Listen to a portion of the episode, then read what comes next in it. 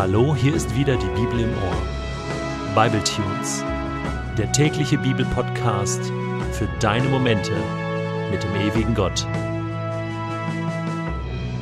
Der heutige Bible Tune steht in Exodus 38, die Verse 1 bis 8 und wird gelesen aus der Hoffnung für alle. Bezalel fertigte den Brandopferaltar aus Akazienholz an. Der Altar war quadratisch, zweieinhalb Meter lang und ebenso breit. Die Höhe betrug eineinhalb Meter. An den vier oberen Ecken ragten Hörner hervor.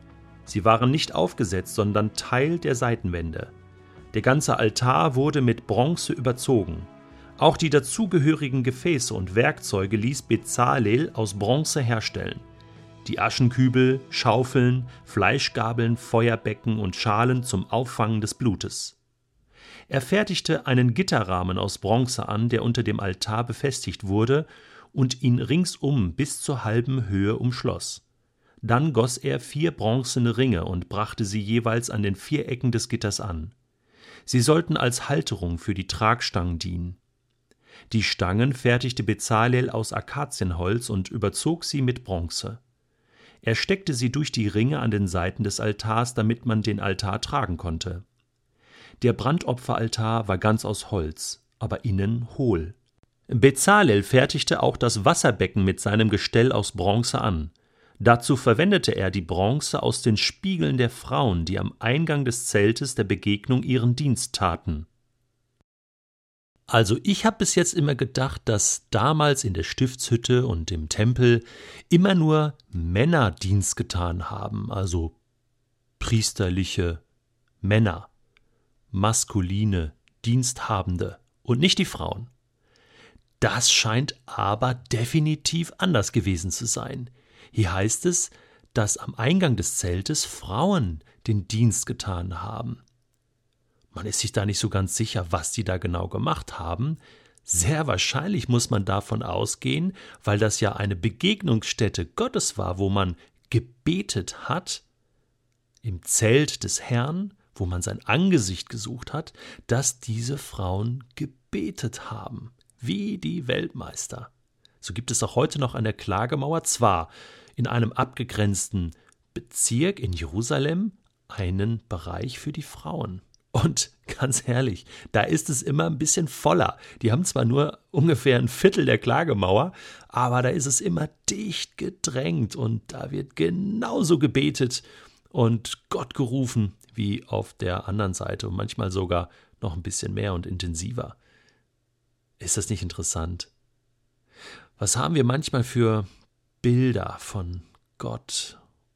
Was haben wir manchmal, ja, manches ist schwierig zu verstehen, ich gebe das zu, aber ganz ehrlich, ich habe über diese Textstelle auch oft hinweggelesen. Mir war das nicht bewusst, dass Frauen auch ihren Dienst taten. Wow. Und ist ja auch logisch. Ich meine, Gott schließt ja niemanden aus. Er möchte ja, dass jeder Mensch die Möglichkeit hat, zu ihm zu kommen. Männer und Frauen. Und auch Kinder. Meine Tochter ist damals und auch mein Sohn mitgekommen an die Klagemauer und sie haben Gottes Gegenwart dort erlebt und meine Kinder beten auch selbst ständig zu Gott und wissen genau, Gott hört mir jetzt zu. Brandopferaltar und dieses bronzene Waschbecken, was aus den Spiegeln der Frauen, die am Eingang des Zeltes Dienst taten, gefertigt wurde. Manche nehmen sogar an, dass dieses Waschbecken, wo die Priester sich gewaschen haben, gespiegelt hat. Also, das war ja mit Wasser gefüllt, und immer wenn die Priester sich darüber beugten, sahen sie sozusagen in dem Bronzespiegel ihr Gesicht, ihren Körper und sahen, wo sie schmutzig waren.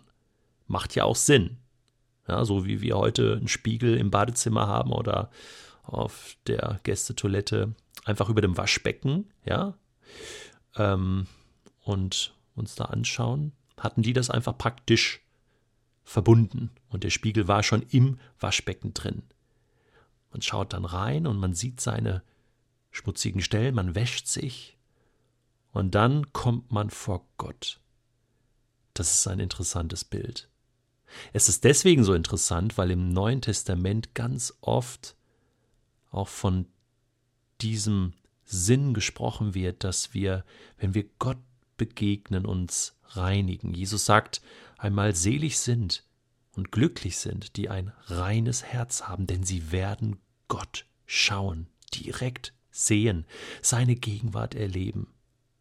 Und deswegen gehört Reinigung, Waschung, sich freimachen von Schmutz, von dem Schmutz des Alltags, absolut zu meinem Leben dazu. Jakobus schreibt mal in seinem Brief, dass die Bibel, das Wort Gottes, wie ein Spiegel funktioniert. Er sagt Kapitel 1, Vers 23, wer Gottes Botschaft nur hört, sie aber nicht in die Tat umsetzt, dem geht es wie einem Mann, der in den Spiegel schaut. Er betrachtet sich, geht wieder weg und hat auch schon vergessen, wie er aussieht. Da haben wir genau diese Funktion eines Spiegels. Ich schaue in den Spiegel, ich sehe, wie ich aussehe, ich sehe vielleicht auch, was nicht in Ordnung ist, und genau so arbeitet die Bibel.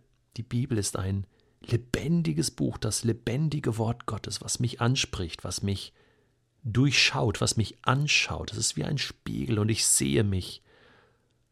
Und ich sehe auch das Angesicht Gottes darin. Ich sehe, wie Gott ist. Ich sehe seine Gnade, seine Vergebung, sein Herz, was viel größer ist als mein Herz. Und er zeigt nicht mit dem Finger auf mich und sagt, du bist schuldig, Detlef, und du musst jetzt was tun, sondern er empfängt mich mit offenen Armen und sagt, komm zu mir, verlorener Sohn, verlorene Tochter. Komm in meine Arme und erlebe meine Barmherzigkeit, meine Gnade und Vergebung und lass uns jetzt zusammen sein. Selig sind, die ein reines Herz haben, sie werden Gott schauen. Und der Priester guckt in die Waschschüssel, wäscht sich und rennt dann in den Tempel hinein, um Gott zu begegnen.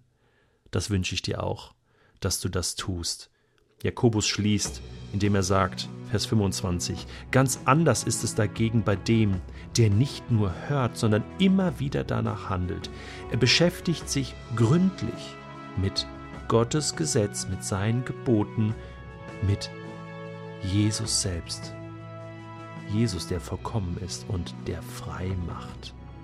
Er kann glücklich sein, denn Gott wird alles segnen, was er tut.